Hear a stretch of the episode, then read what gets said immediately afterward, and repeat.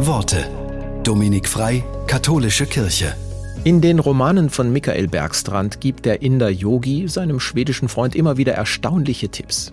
Der Schwede beklagt sich zum Beispiel darüber, dass es wohl das Schlimmste sei, sich zu früh über etwas zu freuen, was nachher gar nicht eintrifft. Yogi hat eine überraschende Antwort. Er sagt, sich zu früh freuen ist das Schlimmste, was man tun kann. Warum das denn? Die Alternative wäre doch, erst traurig zu sein und dann wieder traurig. Da bin ich doch lieber erst glücklich und dann traurig. Wie man es auch dreht und wendet, kommt bei meiner Rechnung ein Ergebnis heraus, das nur die Hälfte an Traurigkeit enthält. Und nach all den finsteren Nachrichten der letzten Zeit habe ich vor, sowohl mein Hirn als auch mein Herz tanzen zu lassen und glücklich zu sein.